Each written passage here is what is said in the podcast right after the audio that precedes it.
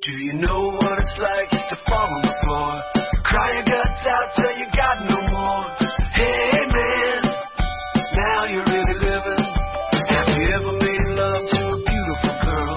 Made you feel like it's not Nadie such tenía tanta fe, ni siquiera yo la verdad. Nadie pensaría que íbamos a llegar a un cuarto capítulo de este podcast, el cual todavía sigue buscando un nombre. Así es, estar escuchando un podcast sin nombre, el podcast no oficial de Red Liberal. Y como todas las semanas estamos aquí para comentar el acontecer nacional y el acontecer liberal.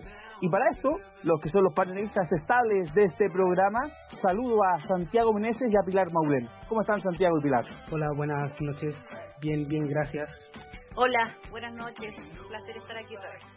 Un placer muchachos de, de escucharlos y comentar que hoy día la visita viene desde el norte. Hoy viajamos a la perla del norte, Antofagasta, para que esté con nosotros una de las jaurías más grandes que hay en, en, en que son los cientistas políticos, eh, salido de la Universidad Gabriela Mistral, si no me equivoco, no estoy equivocado, así que quien me podrá corregir es nuestro invitado, Mate.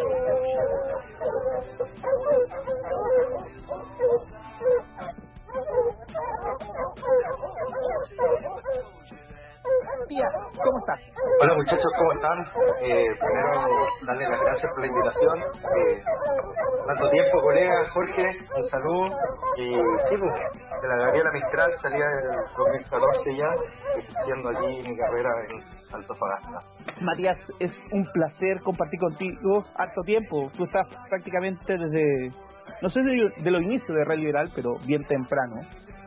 Em, como este es un espacio de, de conversar y conocernos entre los diferentes filtros, eh, la primera pregunta que, que me gustaría hacerte y, y para ir directo al grano es cómo fue que empezaste a creer que tú eras liberal. Eh, el liberalismo en verdad lo empecé a conocer en la etapa universitaria. pues. Eh, nosotros como cientistas políticos igual nos pasan la, la filosofía. En, en esos tiempos empezaron a, salir como la- los primeros autores, empecé a leer a, a Locke, a Rawls, pasar en la escuela austriaca, pero mi liberalismo como más técnico empezó a desarrollarse ya en mi magíster, como, como yo estudié estrategia internacional y política comercial. Ahí en el instituto, claro, las ideas liberales, las relaciones internacionales son más fuertes. Entonces ahí como que me consolidé con el liberalismo. Aquí estoy, pues, militando ya eh, en un partido como Evópolis y soy miembro de Liberal desde uh, 2012 creo, todavía me acuerdo. Era un cachorrito en esos tiempos. Bueno, así es Matías, estás desde cachorro en, en Red Liberal. ¿Cómo fue que, que llegaste acá a, a esta ahora ONG? todavía me acuerdo, eh, estábamos en, esta etapa como de curiosidad eh, política, sin, sin una casa que nos identificara con un compañero, que también es miembro, Manuel Beití, así que le mando un queridísimo saludo. Eh, y buscando aquí, eh, en esto salió el libro, ¿cómo era? De, de Velorio, eh, y Reemplazo. Entonces como que nacía la idea de, salir a reemplazarnos. Encontramos a Red Liberal como un espacio para empezar a formarnos y, y empezamos a, ir a las primeras reuniones con la Fundación Balmacea. Éramos poquitos al comienzo, todavía me acuerdo. Inexistentes tal vez. Igual ya, ya llevamos harto tiempo trabajando juntos, harto tiempo que nos conocemos. Pues, ¿Cuántos serán ya? ¿Unos seis años? Yo, yo creo al menos desde que, desde que está Red Liberal, yo, yo diría, compartiendo tanto felicidades como tristeza y esta transformación. Y, y hablando de transformación, es un, un cambio grande que, que, que cuentes a, a- a la gente que nos escucha cómo fue esto que, que de Santiago partiste a, o llegaste a Antofagasta a trabajar. Eh, no, fue fue una fue una idea así loca que, apareció en el camino. Un día me llama me llaman del Ministerio del Interior y me dicen que, que entregara el currículum. Así que fui, lo dejé y me mandaron el currículum a la gobernación de Antofagasta, que en una terna, y aquí estoy, analista de contingencia ya un año y medio. He pasado por todo en este periodo, ha sido un, un aprendizaje enorme.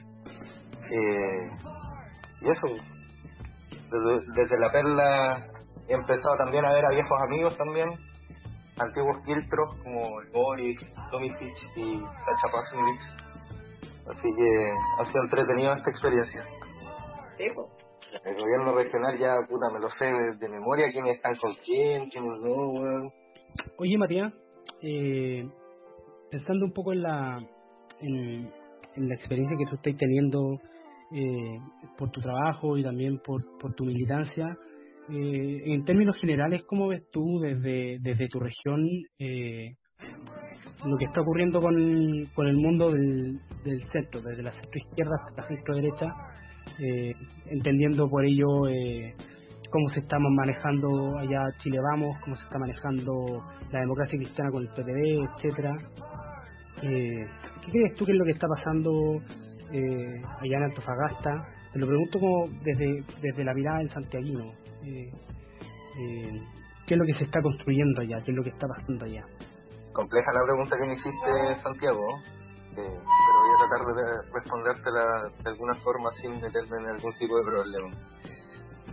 Eh, hay viejos liderazgos que, se han mantenido dentro de la política nortina que, han perdurado, como los nombres de Manuel Roja, tal vez, eh, nombres como Molina, exintendente de la democracia cristiana, eh, que se mantiene, se la política como local, latente, siempre son opción a alguien, son candidatos a alguien.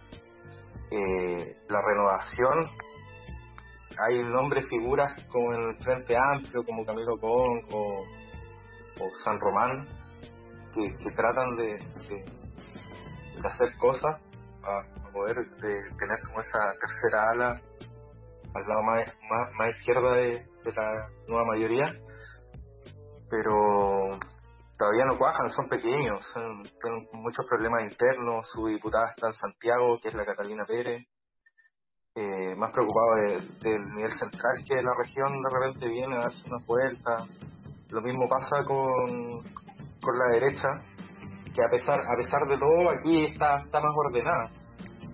La, prensa siempre saca cosas del gobierno regional o, de la derecha. Yo veo a la, izquierda acá más desarticulada, sin, un norte más desorientado. Yo también tengo una pregunta para Matías, quiero aprovechar ya que está allá y conoce de cerca dónde están quemando las papas. Eh, estuve leyendo por ahí que la alcaldesa Karen Rojo está en el foro más o menos y no sería la primera en todo caso eh, que de nuestras alcaldes o alcaldesas que están acusadas por el Ministerio Público por fraude al fisco. ¿Nos podrías contar un poquito, Matías, eh, a, de qué se de- a qué se debe esta investigación y la acusación? El famoso caso Main ¿Me podrías Ah. contar un poquito? destinó platas fiscales del municipio para campañas políticas. Con eso te lo explico todo. Así que... Eh,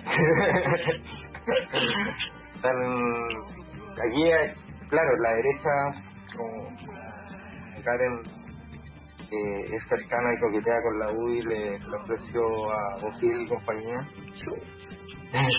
así en su defensoría, y, y están tramitándolo, o sea, tienen una causa penal que podría dejarla inhabilitada para competir al Senado o aquí fuera del, del, del municipio. Como era el, el otro alcalde, a- Avaro. Avaro, Avaro. Entiendo. conocidísimo que en la, comuna. Y no, está, está compleja la situación, eh, pero esto de, de la de las estrategias que ocupan los abogados de repente, por lo que me, me han explicado, mandaron el- la ley orgánica municipal a tribunal a ver el, constitucional, pero mandaron el artículo 61. Mm. Y yo lo que entiendo es que el tribunal no se manifestó en suspender el proceso penal y van a tener que ir a juicio el 14, 14 o 15, 14 y 15, a juicio oral. Pero el artículo 61 creo que lo que va estudiando el Tribunal Constitucional. Ah, eso era justo lo que te quería preguntar, porque yo sabía que eh, Karen Rojo se estaba defendiendo en el Tribunal Constitucional argumentando lo mismo que argumentó la defensa de un abogado que creo que encerró Nadia por el caso Basura. de los camiones a la basura, que es para que no le suspendan el ejercicio del cargo mientras dura la Cargo. investigación. Exacto. Mm, y, ah, y quedó pendiente. Y que, que eso, el Tribunal Constitucional se manifestó diciendo que no, que no, que el, que el juicio siguiera, ¿cachai? Pero tomó el artículo 61 donde estaba y lo va a estudiar, entonces es dentro de lo que yo entiendo, cuando llegue el juicio oral, el, magistrado va a entender que el Tribunal Constitucional está estudiando ese artículo. Sí, de hecho, ahora los concejales de la municipalidad, eh, la Doris Navarro, con Aguilera, Renovación Nacional, eh, Jonathan Velázquez y, si no me equivoco, Camilo Cong, eh, se presentaron presentaron ante el PER eh, de la municipalidad y, la- y se manifestó que debería salir la alcaldesa ahora. Mira, Así no que, sería el primer caso, no sería el primer caso. ¿Y tú cómo evalúas la gestión personalmente eh, desde tu foro bien íntimo? ¿Cómo evalúas la gestión de Karen Rojo en esta eh, en esta emergencia sanitaria en Antofagasta? es que la municipalidad no, no tiene tantas facultades en este, en este momento. Pero, pero, ok, eh, yo eh, de acuerdo, pero sin perjuicio de eso, igual hay cosas que pueden hacer para mejorar las condiciones o para o, para complementar lo que hace el gobierno regional. Karen es una máquina electoral. Tú la, tú la conoces. Eh, No, no, la verdad es que no, no la conozco. Yo ¿No? sé quién es porque yo soy de allá, pero no, no, no la conozco. Pero no, no, no estuviste cuando su primer mandato acá. No, tampoco. No, yo, yo estoy, no, yo no hace muchos años, como del 99, que yo no estoy viviendo Ah. en Antofa. No, es, es, es de la... Pilar es una de renegada. entonces, Es que no soy una renegada, yo iba mucho para allá, ahora me lo impidió la cuarentena, pero por eso no tengo una idea clara, porque hay, en Antofagasta las versiones, como en todo Chile sobre todo, es, o, eres, o eres muy bueno o eres lo peor del mundo. Entonces me quería escuchar la opinión de Matías que está allá y uh, un- un- me imagino que hace liberal es más ponderado en sus opiniones. No me podía hacer una opinión de Carlos Refuel, de Karen Rojo. No, o sea, Karencita, eh, que, eh, es Karencita se ha movido, se ha sabido mover de- eh, dependiendo de las circunstancias. Ya, Eh, una, es una mujer que te pone a, a Molina en, a cargo de, de la Videco, de la creo. Se arma con la administradora pública, la Claudia Menezes, que es de la UDI, se acerca a la UDI, va, a la municipalidad, se sabe mover políticamente de otra. ¿Ah? Es un toque horchito, es como lo que eran Iquique los, los Soria. Ya, Como, eso, esa es como la impresión que me, me ha dado, porque política real, o sea, aparte de eh, arreglar cosas, eh, el borde costero, el resto es repartir cajas, salir en prensa, haciendo mono. A mí no me gusta ese estilo de política, no hay como una planificación y ordenamiento territorial. Entendiendo que la municipalidad de Antofagasta tiene tantos recursos, podría ser tan, podría ser otro, otro, otra comuna. ya. Eso ahí, ahí, me, ahí, me, ahí me dices cosas, po, ¿cachai? Igual se me da la impresión de que Antofagasta es una comuna con plata, pero por alguna razón siempre estamos con un déficit enorme. Pensamos en arreglar el borde costero. Estamos escuchando un podcast sin nombre, el podcast no oficial de, de Red Liberal, conversando con Matías Díaz, santiaguino, que está trabajando en la Perla del Norte, en Antofagasta, liberal de antaño. No sé si fundador de Red Liberal, pero sí de ya una, una vieja guardia. Eh, Matías, antes de, de que pasemos a, a la contingencia, me gustaría una breve reflexión tuya de cómo es, eh, cómo ha sido el tema de, de la cuarentena ahí en, en Antofagasta y tu, reflexión que, que pueden hacer si hay un pecado centralista en la toma de decisiones hacia las regiones. Eh, primero aclarar, no, no, no soy padre fundador, o sea, yo harto tiempo, de hecho fui secretario en, la lista con Sacha, la Emilia, no me Juan Bravo, eh, en el 2017. Y ahora continuando así como a lo que pasa aquí en la cuarentena de Antofagasta, uff, somos una de las regiones más afectadas con el COVID. Nuevamente entramos en cuarentena, ahora las autoridades pusieron más mano dura, salieron a fiscalizar con más energía a terreno, pero aquí hay un problema cultural también del chileno, o sea, no podéis salir a la calle a fiscalizar y puta, ver a cabros que están yendo a comprar pan sin máscara, sin permiso, sin, o sea, son demasiado como, como que no, no hay una conciencia de una cultura pandémica. Bueno, en realidad nadie tiene una cultura pandémica, ¿verdad?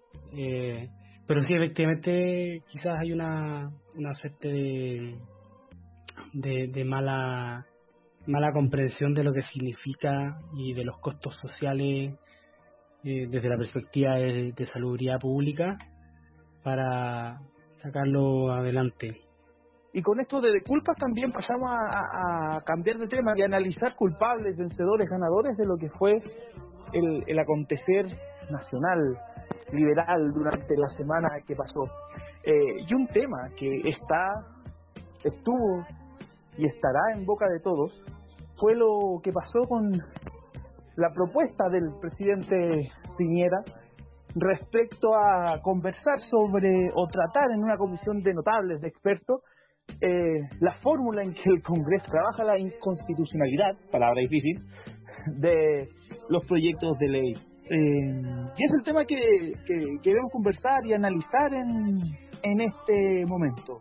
Y, y para partir me gustaría saber, Santiago, me gustaría saber tu opinión respecto a la reacción en general de, de las personas. A gente acusando que era un golpe blanco, gente acusando al Parlamento de ser un Parlamento antidemocrático. ¿Qué, opinas de ese tipo de, reacciones a, la propuesta de, de, de, esta comisión del presidente Piñera? Mira, la, la, es raro en verdad, porque todo, todo esto se ha, se ha formulado en un, en un ambiente bien tenso, de mucha desconfianza eh, sobre lo que está pasando con, con la cuestión de las inconstitucionalidades.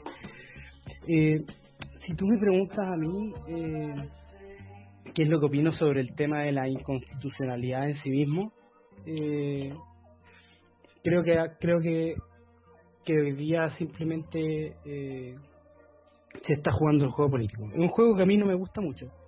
¿Mm?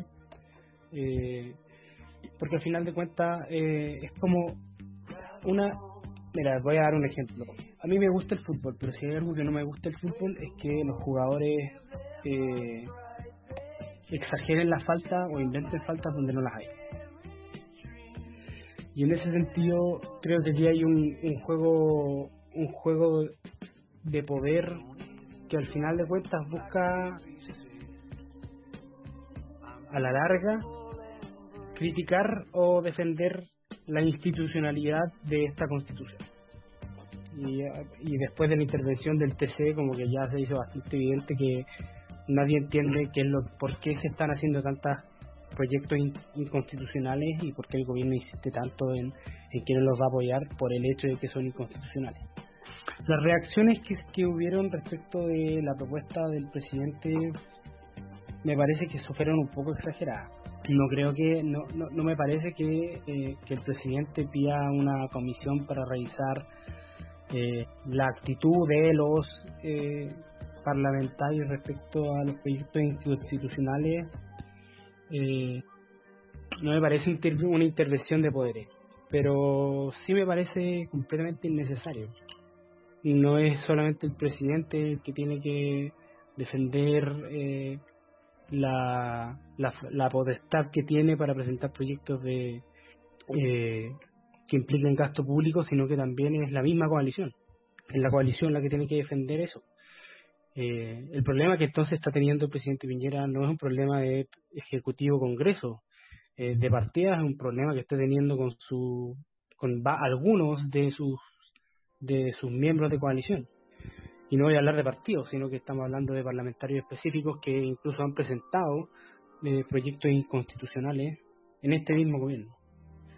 Entonces, entiendo por qué entiendo por qué el presidente no quiere llevar al TC el proyecto de ley, por ejemplo, del postnatal, porque en el fondo llevarlo al TC significa dar el paso lógico de que la reacción va la, la reacción de la oposición va a ser ah, el, el Tribunal Constitucional va a declararlo inconstitucional y la conclusión que en las redes sociales se ha leído y en prensa también lo he escuchado es el problema es que la Constitución no quiere garantizar los derechos de la gente y, no hay nada de inconstitucional en querer proteger a la gente lo que es inconstitucional es que el Congreso presente el proyecto que implica gasto público. Entonces, las reacciones son exageradas, pero al mismo tiempo eh, hay buenas razones políticas por las que el, presidente está diciendo, señores, no insistan con estos temas. Estamos aquí escuchando un podcast sin nombre, el podcast no oficial de Red Liberal, pero queremos un nombre. No es que yo esté feliz con esto de que no tengamos nombre, y por eso tenemos un concurso donde regalaremos el libro de Cristóbal Belolio, eh, ¿Dónde está el relato? a aquel que nos siga proponiendo ideas para cómo se llamará este podcast. Tenemos de invitado a Matías Díaz, liberal, ex miembro del Comité Operativo de Red Liberal, que ahora trabaja en Antofagasta. Tema Matías, siguiendo la línea que comentaba Santiago. El presidente no solo tiene dificultades en este tema específico con personas de otras coaliciones, ni con partidos en general, sino con personas en específica. A mí me impresionó que eh, Diego Paulsen, que es presidente de la Cámara, eh, que por chilipazo Chile Vamos logró poner a, a Paulsen de presidente de la Cámara, salió criticando con lealtad las palabras o el proyecto de, del presidente Niñera, señalando que se enteró por la prensa prácticamente y que no había nada roto que había que arreglar, que el sistema de, inconstitucionalidad de los proyectos de ley eh, funciona bien y que no es que haya un problema, sino que había irresponsabilidad de diferentes actores que no quisieron llevar el problema al Tribunal Constitucional. ¿Cuál es tu visión de todo este tema, Matías? O sea, está claro que al presidente le ha costado ordenar a su propio a su propia coalición temas de, proyectos y le han abierto varios francos eh, necesarios tal vez si, si uno entiende la lógica de los partidos que están dentro del gobierno no se debería trabajar pero en la parte como técnica ya, yo siempre estoy a favor de que se suban los estándares de, de, este, de este tipo de cosas, porque si no caemos en populismo, caemos en demagogia de ciertas personas, que claro, pues estos proyectos ante la gente caen de repente eh, excesivamente bien, pero pueden causar un desastre. Y en ese sentido, Matías, ¿tú encuentras que, que, el sistema, cómo está funcionando, que parte desde que la comisión se discute o no la constitucionalidad de, los proyectos o que en verdad la burocracia del Congreso toma esa decisión en las comisiones hasta la llegada del Tribunal Constitucional? ¿Crees que el proceso largo funciona, funciona bien? Eh, ¿O que hay que limitar aún más las funciones un poco del, del Congreso? y O sea, en, en, primer lugar, eh, buscar siempre la eficiencia del Congreso que, se hagan mejor las cosas, eh, como que es el camino a seguir, yo creo. Si se pueden buscar opciones para, para mejorar y hacerlo más eficiente, eh, bienvenido sea. Mi problema siempre también, tampoco soy eh, fan de darle el 100% el poder al Poder Ejecutivo, concentrarlo ahí, creo que siempre debería haber un equilibrio entre el Ejecutivo y el Parlamentario. Estoy en esa línea, no, no creo que que el presidente, el presidente acá en Chile ya sabemos que tiene un exceso de poderes que, que lo facultan con hartas herramientas para poder hacer cosas, entonces más todavía de repente hace peligroso para el sistema, para la democracia. Es interesante lo, que plantea Matías en, en, el sentido de la necesidad de, de establecer un equilibrio en, en el proceso en, general. Eh, y mi pregunta pa, para ti, Pilar, va en, en, la línea de cómo crees que va a terminar eh, este, este proyecto, cómo crees que podría reaccionar el Congreso, o si en verdad esta idea fue un volador de luces en medio del cuestionamiento que se está dando al presidente por lo que fue el funeral de, su tío Bernardino. Mira, interesante, no había pensado en eso, en las posibilidades de que esto solo fuera un bluff y, y no avanzara pero la verdad es que a mí me gustaría personalmente que se avanzara. Lo que me molesta a mí, lo que creo que no es adecuado es que esta sea una decisión, la iniciativa la haya tomado el presidente eh, para ver cómo funciona otro poder. Que tampoco me molesta tanto que, existe una fiscalización cruzada también entre los poderes, fiscalización, no intervención. Eh, entonces me imagino yo que si este si esta comisión del presidente llega a tener algún algún futuro eh, todo lo que todo lo que los resultados que tenga solo pueden terminar en recomendaciones nada más que eso. Pero no me parece mala idea, lo que no me parece es que la idea sí lo ha hecho el presidente, sobre todo en este, en este, en este periodo en que ya tenemos una de legitimidad importante de las instituciones, entonces el mismo presidente que defiende la constitución, eh, por otro lado lo vemos haciendo anuncios que tienen que, que se relacionan directamente con infringir la separación de los tres poderes del Estado. Eh, o, o, lo que ocasionó esto, el tema de, del, del, funeral del tío Bernardino, que finalmente sí falleció de, de COVID, donde habían hasta músicos. Entonces, eh, ya que estamos hablando del tema de, de, este proyecto para controlarle las inconstitucionalidades al Congreso, eh, yo creo que esto es, es, más amplio que un problema de, entre poderes del Estado. Es una, es una masificación de, de, la corrupción durante muchos años, que fue solapada y que, por no decir la palabra, como decía hoy día Oscar Contardo la tercera, por no, por no usar la palabra corrupción, se asumió que no había. Entonces no después nos venimos a dar cuenta que había corrupción por todos lados, que nadie cumplía las normas y todos nos sentimos con la libertad de no cumplirlas. Y yo creo que eso es el resultado directo de la corrupción y y, y, tendríamos y tendríamos que fijarnos bien cómo lo han hecho países que han salido exitosamente de esta experiencia porque no, no, no hay mucho futuro para adelante digamos entonces como conclusión a tu pregunta creo que a, propósito de la intervención entre poderes Elwin hizo algo parecido con la Corte Suprema también así que tampoco me molesta tanto pero eh, como conclusión es que ojalá que esto resulte resulte de una cosa técnica bien estudiada y que dé conclusiones interesantes, pero no con otro tono, no de prepotencia, sino como propuesta. Y segundo, esto es para porque tenemos que considerar que cambiar de salirnos de este régimen presidencialista, porque no puede ser que, que, la Constitución le otorgue al presidente facultades para para vetar normas que son eh, de acuerdos democráticos. Volvemos al tema de, del equilibrio, como lo señala Pilar, como también lo, señaló Matías y, y, por supuesto lo recalcó Santiago. O sea, sin ver el puzzle o el panorama completo, podríamos terminar en un presidencialismo aún más grande. Y, temo que el presidente Piñera y las personas que le, le recomendaron esto no están viendo el mapa completo. Como muestra nuestro siguiente tema de lo que pasó en la semana, el alguna vez amado el Wally Wonka chileno sigue teniendo problemas de de relaciones laborales, violando ciertos derechos laborales y en este caso eh, incentivando o violando directamente lo que era la norma de sanidad. Eh, y, y, se le ha cuestionado mucho lo que, lo que se ha descubierto la última semana, que tenía funcionando un jardín en época de pandemia. Eh, para que sus trabajadoras y trabajadores pudiesen llevar a sus hijos, dado que Fruna tenía permiso para seguir trabajando. Eh, creo que esto lo podemos agarrar de, dos líneas. Y la primera me gustaría preguntarte a ti, Pilar, eh, que dice relación que esto refleja cierta necesidad del mundo laboral en la época de pandemia. Eh, Chapa, efectivamente, día me puse a estudiar ese tema y, llegué a la misma conclusión que, que tú comentas. En el fondo, el Estado efectivamente no, no previó esta situación yo la verdad que tampoco la había considerado así precisamente hasta que me pongo a estudiar el tema y no hay ninguna alternativa. De hecho, tanto de así, eh, eh, encontré un dictamen de la, de la Dirección del Trabajo que es de ahora, de marzo del 2020, que dice que si un trabajador no, no, no presta su servicio durante el día que le corresponde, eh, se puede descontar.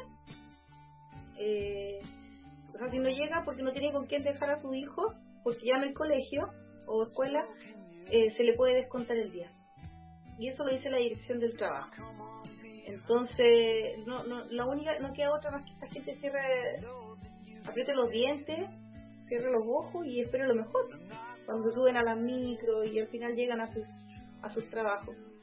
Em, no hay, no hay efectivamente defensa estatal. No hay, porque la otra alternativa era que que de una vez por todas, eh, con las nuevas reformas penales que salieron últimamente del 20 de junio, hay una reforma del Código Penal que establece que aumenta las penas por, por desacato a, las normas de sanitarias establecidas por la autoridad.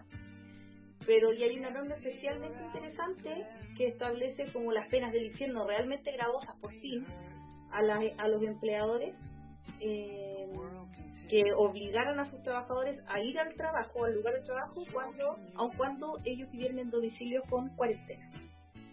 Pero en este caso, que sería ideal para el tema Fruna, resulta que eh, si tú eres una empresa esencial, entonces esta sanción no se aplica porque se entiende entonces que tu trabajo tiene que fallar. Y entramos a otra discusión de fondo, que también ha sido un tema, eh, la, determinación de la esencialidad del servicio y esto lo zanjó el, el, gobierno con un instructivo del 19 de junio, después de que cambió las normas, y, el instructivo es súper laxo, ¿ya? Eh, dice, del caso de Fruna es eh, empresas alimentos y, y, proveedores del comercio, digamos, comercio esencial. Yo creo que eso va a ser una gran arista en la investigación, eh, en que más que a lo que diga el giro económico, habrá que revisar eh, lo que es la realidad, si efectivamente esos giros son esenciales, porque es distinto la empresa que produce aceite a la que produce de helado o golosinas. Pero es difícil. Entonces, perdone si, que me extendiera ahí, lo que pasa es que esa, esa norma establecía sanciones sumamente gravosas e interesantes y al final ¿con qué vamos a quedar? Con un, con un 6 UTM. 6 UTM son como 500 lucas, 600 mil pesos. Eh, lo que podría haberse expuesto eh, el representante legal de FUN, 600 lucas esa no sería lo que podría, o sea, podría aumentar un poco más, pero efectivamente hay un incentivo en la ley para que la fiscalía estime eh, sancionarlo, o sea, proponga la 6 UTM nomás que es la, menor pena para salir por un procedimiento monitorio para no colapsar la fiscalía. Eso fue lo que dijo a vos cuando se tramitó esta ley. Así que son, es, o sea, eh, hay poca esperanza en el escenario porque al final el trabajador lo único que lo queda tiene la facultad de que si ve que es peligroso asistir al trabajo puede no ir, ¿ya? pero va a terminar en que se tiene que autodenunciar y en el juicio. Que le puede salir bien caro al, empleador, sí, pero es un juicio y el, que corre con ese riesgo y el peso de no ganar ni uno durante todo este periodo y la angustia de ganar o perder un juicio que puede durar tres años es el trabajador que el, escenario, el Estado no tiene una regulación que administrativamente prevé esta solución y debiésemos ir pensando en cómo generarla. Tal vez, eh, tal vez meterle la mano otra vez al, al seguro de no lo sé. Santiago, siguiendo la línea de lo que plantea Pilar, me gustaría preguntar qué reflexiones merecen un poco esto de lo que pasó en el caso de Fruna y cómo reflejan las dificultades que estamos teniendo todos para poder controlar el, la pandemia. Uf, mira, mira te, lo, voy a poner desde una perspectiva y, ojalá que se entienda, que, que, permita entender la complejidad del, del problema. Fruna es una, una industria de, principalmente famosa por las golosinas, los helados, etcétera, etcétera, pero al final de cuentas es una industria de alimentos y la industria de alimentos es efectivamente esencial. Para que los trabajadores de Fruna puedan funcionar con normalidad necesitan dejar a su hijo en algún lado. Eh, Fruna eligió utilizar un jardín infantil, pero al final, de, al final de cuentas la pregunta que nos surge es si para los trabajadores de una industria fundamental eh, tener condiciones para poder asistir a su trabajo que requiere hacer esfuerzos adicionales, entonces esos esfuerzos adicionales, digas, entiéndase por el jardín infantil, no se convierte en fundamental. Y para que el jardín infantil pueda funcionar, no se requiere que los trabajadores o trabajadoras de ese jardín infantil también tengan las condiciones para poder asistir al jardín. Entonces, al final de cuentas, uno, uno tiene que definir por criterios políticos y no necesariamente por criterios técnicos eh, qué es esencial y qué no. Y, en ese sentido, eh, las personas que, crean que, que, todo puede, al final todo puede, si todo es esencial, nada es esencial. Y si nada es esencial, entonces también todo es esencial. Porque al final las relaciones, la forma en la que están construidas las instituciones eh, y la entrega de servicios y, y, el mundo del mercado están extremadamente relacionados unos con otros. Uno adquiere ciertos servicios porque los necesita para poder hacer otras cosas. Eh, y en ese sentido me parece que eh, es la empresa la que tiene que buscarle soluciones a, la, a, la, a, sus trabajadores para que puedan cumplir con sus trabajos esenciales. Eh, pero tienen que hacerlo de alguna manera que el Estado eh, les dé la, la, eh, que el Estado pueda fiscalizar que existan las condiciones mínimas para que esas garantías existan. Es decir, deben existir salas cunas, algunos jardines infantiles abiertos para algunas empresas o salas cunas. Yo creo que sí. El problema es que eh, eh, empezáis una, un, un efecto en cadena que no podéis terminar nunca. ¿ya? ¿Qué pasa si hay algunas de las parvularias de esos de esas salas cunas o de esos jardines infantiles tienen niños que están en edad de enseñanza básica, que no son no son par, eh, niños que deberían estar en párvulo, pero que tampoco tienen son adolescentes que se pueden quedar solos en su casa. No puedes abrir colegios para que esos niños tengan un lugar en el cual estar, ¿ya? Porque se quiebra la lógica de que la suspensión de clases. Por lo tanto, creo que aquí yo yo yo prefiero ser draconiano en el sentido de que eh, de que de que de preferiría no abrir ningún salacuna porque si tengo que elegir entre abrir algunos y no tener la capacidad de poder definir cuáles sí y cuáles no ya la otra solución al problema es abrir salas cunas pero buscar específicamente profesionales que no tengan la necesidad de que de eh, de que sus de que sus propios hijos estén eh, al cuidado de otras personas o sea en el fondo tendría que buscarte eh, personas que puedan trabajar en esas salas cunas, que sean profesionales jóvenes sin hijos o que tengan hijos pero que se puedan quedar solo en sus casas. Por lo tanto, genera una situación extremadamente arbitraria para el momento, al momento de seleccionar qué profesionales caben en esas salas cunas y al mismo tiempo, eh, al final de cuentas, en el fondo lo que está diciendo es, es una, una, una política de solución súper discriminativa, discriminatoria. Eh, y va y de hecho considerando, imagínate además la situación económica, vaya a estar dándole pega a personas que, eh, que en general eh, puede que se encuentren en la situación que no necesitan una pega o que la necesitan menos que personas que sí la, que sí la necesitan mucho más. Estoy hablando, por ejemplo, de casos de personas que tienen hijos. Entonces, ante todo ese tipo de miles de decisiones que son decisiones políticas que tendría que tomar el gobierno para poder hacer funcionar el sistema, eh, yo iría por una medida draconiana, que es no se abre ninguna sala cuna.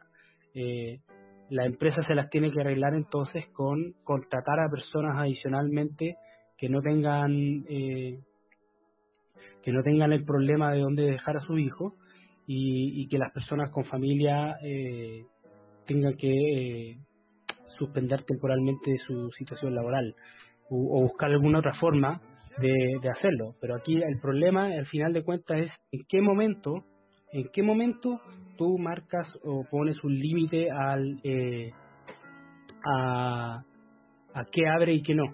Y es un problema político. No, yo yo soy de la de la, de la, idea súper pesimista de que no no no hay un criterio racional eh, técnico para poder tomar esa decisión. Y al final siempre te vas a encontrar el problema de que de quiénes sí y quiénes no. Y, hoy día lo, que lo que importa es uno que la gente se quede en sus casas y dos que las industrias que son la industria del alimento de las de las telecomunicaciones de la electricidad de los servicios básicos puedan seguir funcionando. Eh, Santiago voy a aprovechar que dejaste esta ventanita para poder eh, comentarte un tema eh, yo estoy súper de acuerdo contigo, que está interesante el tema, por eso quiero quiero eh, hacerte este comentario. Yo estoy de acuerdo contigo con que en ningún caso podríamos estar eligiendo qué jardín infantil y que no, igual no, porque en verdad lo que aquí lo que hay que, todas las políticas deberían estar destinadas a que nadie salga de su casa. ¿ya? Pero entonces, eh, ¿qué hacemos con esa gente? O sea, vamos a suspender los contratos y le vamos a dar la pega a la gente que no tiene hijos eso es una eso no sé es una pésima política pero finalmente estáis discriminando eh, va a dejar sin pega a la sin, sin sueldo a la gente que tiene hijos y en beneficio de de los que no eh, no digo que no sea una cuestión válida, pero ese es precisamente mi punto. Esto es sumamente complicado de, de resolver porque eh, ¿quién va a pagar la mantención de esa gente que no vaya a trabajar? ¿Cachai? El seguro se santía, si lo suspendemos. Sí, no, quiero, quiero hacer una pequeña aclaración. Eh, utilicé mal mi, mi vocabulario. No, no, quise, no, no quise decir, si yo me encontrara en esa situación, lo que yo haría sería dejar a las personas con familia sin trabajo. Eh, sino que estaba más bien poniendo eh, un, un, ejemplo, un, un caso súper pesimista, hipotético, en el que hay que tomar decisiones malas. O sea, en el fondo lo que quería ejemplificar es, no hay decisiones buenas en una situación como esa. Son todas decisiones malas, pero en el fondo eh, una es menos mala que otra.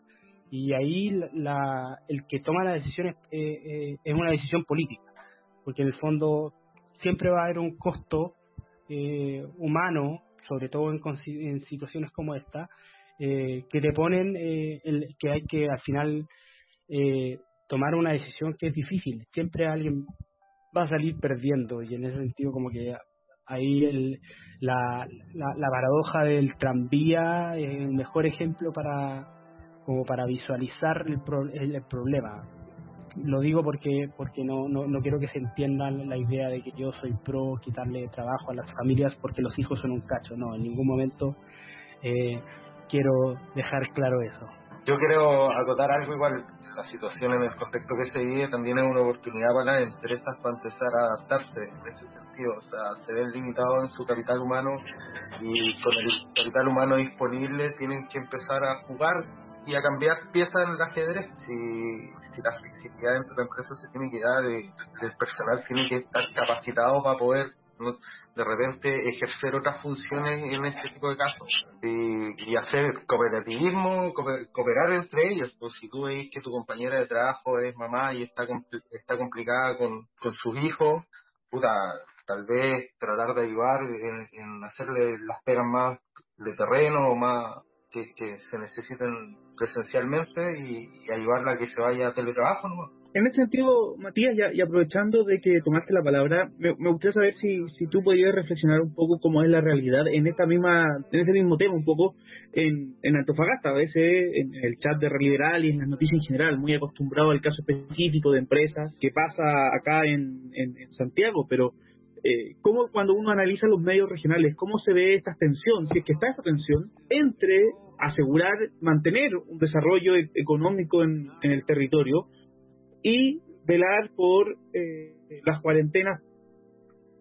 Antes de, de, de, ir a la pregunta, me quedé pensando en lo que había dicho la Pilar sobre el instructivo y que, que es bien laxo en el tema de la alimentación, que es una cosa que también me toca vivir en el día a día, en el tema de las fiscalizaciones dentro de la gobernación eh, que hasta las botillerías tienen tan tan posibilidades a abrir entonces después alegan salen las estadísticas que el chileno se está volviendo más alcohólico y y las poblaciones puta la, la está abierta los niños puta van sin permiso se, se llenan y carretean toda la noche la verdad eso me acordé porque igual hay que identificar qué empresas realmente son las que son necesarias en el estado de cuarentena no todas las empresas deberían de serlo. No, no todas las empresas de alimentación, en especial Bruna, que es de, de dulce. Y ahora, como para continuar a lo que me habíais preguntado, Chapa, eh, respecto a, la minería, eh, aquí se hizo un plan, o sea, la minería privada subió los estándares a su máximo nivel. Eh, se presentó una querella en el tribunal eh, por el tema del COVID y las medidas de protección que créeme que todos los otros sectores productivos del país estaban observando que iba a fallar ese tribunal. Si fallaba a favor del sindicato, iban a venir demandas colectivas en todos los sectores productivos. Por suerte, no fructif no, no, tuvo, no tuvo un buen, buen camino esa, esa demanda. Eh, pero el tema de la minería es escaso. Aquí llega gente de otros lados, viaja y hay una traslado de, gente todo en las dos capitales, la de Loa Calama y aquí en Antofagasta, producto de la minería. Eh, se ha determinado en las últimos en la última semana trabajar solamente con eh, gente local. Poder pues ya la, la, semana pasada ya empezó con, con este plan, igual que la minería privada, entonces es un tema, es un tema, porque si tú paras, paras la minería, paras el país completo. Seguimos escuchando, seguimos analizando el acontecer nacional y liberal con Pilar Maulén, Santiago Meneses y Matías Díaz, eh, los dos primeros desde Santiago y Matías desde la Perla del Norte, desde An- Antofagasta. Eh, hemos conversado durante estos minutos, esta hora, eh, sobre diferentes temas de- del acontecer nacional. Y llegó el momento de la última sección, que es Peguémosles al Ultrón, donde antes analizamos, por ejemplo, la carta de Hernán Corral respecto al, tema de la adopción, y hoy un tema similar, pero no es lo mismo, que queremos analizar. Hoy no es pegarle, entre comillas, a una persona en específico que ha sido Ultron, sino a un hashtag, sino a un grupo de personas detrás de un concepto que es eh, diferentes personas han salido con el orgullo hetero. Haré una, una, primera reflexión para dar el pase, pero esto es muy similar a mi entender de las personas que ocupan el hashtag ni uno menos o el todas las vidas importan. Creo que son personas que no logran entender que por ser blanco, por ser hombre o por ser hetero, no se discriminan. No es que la vida del hetero, en el caso del hashtag orgullo hetero, no es que el hombre, por el caso del hashtag ni uno menos o ninguno menos, o del blanco por toda la vida importa, no es que esas personas tengan menor valía que el resto, sino que son grupos que nunca han sido discriminados, matados por sus características esenciales. Eh, y son un grupo de personas que dentro de su ultronidad no son capaces de ver y de entender esas pequeñas diferencias. Y en ese sentido quiero partir con, con Santiago, tu, reflexión sobre este hashtag que me cuesta empatizar, con, en mi caso, con los que están atrás de, de, estos tweets. Eh, mira, los hashtags de, de, de este mundillo tuitero ultraconservador, mezcla de libertario con pinochetista, qué sé yo, eh, ya a esta altura me, me causan risa nomás. La idea del orgullo hétero es lo más ridículo que.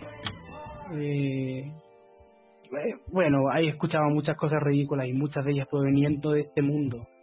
Eh, pero pero la verdad es que ya es, en cierto sentido, es como la derrota absoluta de la batalla cultural. Eh, es como ya son malos para hacer memes, son malos para hacer eh, caricaturas y, y- y- salen con estas cosas que, que son inentendibles. La verdad es que, o en realidad son súper entendibles. La razón por la que estas cosas pasan es porque ellos no entienden. Básicamente es eso, pues, porque una cosa una cosa es, es creer que, el, que, que la homosexualidad está mal y otra cosa muy distinta es no entender el concepto de orgullo gay. ¿está ahí? Eh, no comprenderlo como en, en- su en su eh, eh, en una falta de empatía absoluta. O sea la idea del orgullo es precisamente eh, eh, está relacionada al al principalmente si, si me preguntan a mí y en mi interpretación está relacionada al, al hecho de salir del closet y de ser orgulloso orgullosamente una persona que, que lo hice públicamente ya y que no siente vergüenza por ello. Los heterosexuales nu- nunca han sido perseguidos legalmente, nunca hemos tenido que sufrir ninguna humillación pública o privada por nuestra condición. Eh, entonces es ridículo, es ridículo, es una cuestión que en verdad no, no tiene mucho sentido. Esa es mi opinión. A mí a mí me gusta leer estos hashtags porque al final no, uno, uno, uno, uno se ríe nomás y, y- y la verdad es que además los comentarios con los que las formas en las que expresan, etcétera, etcétera, eh, son, son realmente para morirse de risa. Para mí. Un hashtag que se suma también a, a una corriente en general de, de- de cuestionar todo lo que son las, eh, o esta idea de, de la política de identidad.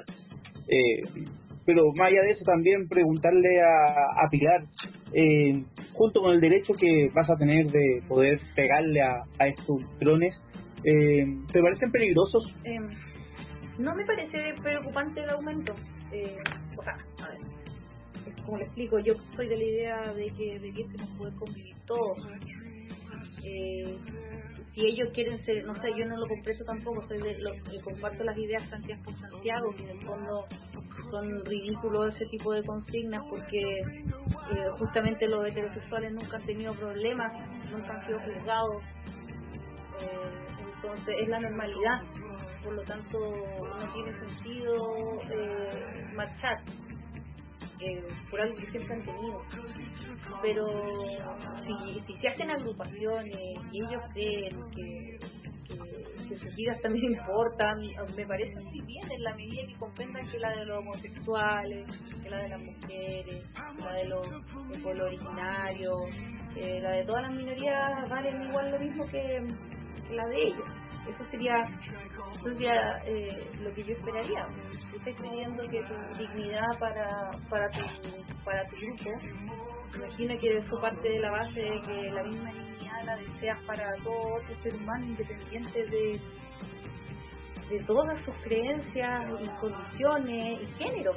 Entonces, eh, yo, yo tengo una especie de, de de creencia de que no vamos a llegar a un estado en que seamos, en que logremos ponernos en los zapatos del próximo y, sin juzgarlo.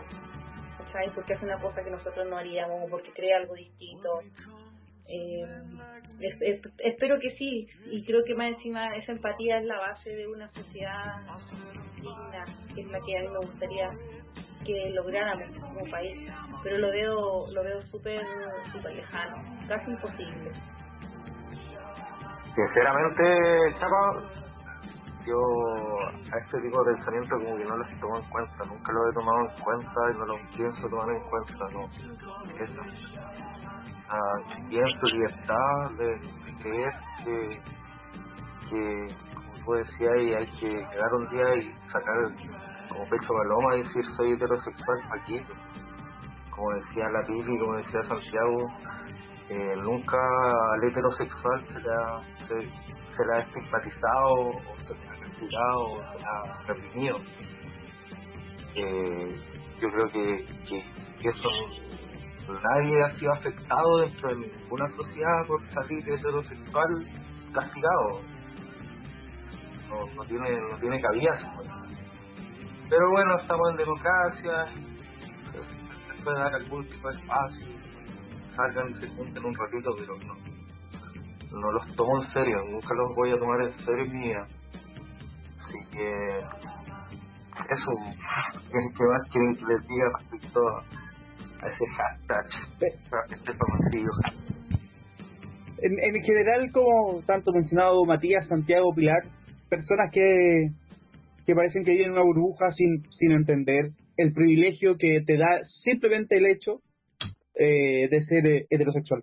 Santiago, Pilar, Matías, muchas gracias a los tres por atreverse a compartir esta hora de conversación, análisis eh, del día a día de nosotros y de, y de todo el acontecer nacional de- del país. Eh, y especialmente gracias a Matías por aceptar la invitación. Oye, eh, quería agradecerles, chiquillos, muy buena onda toda, toda este, esta experiencia. Eh, Santiago, Pilar, Chava, eh, gracias por todo y ojalá que encuentren un nombre.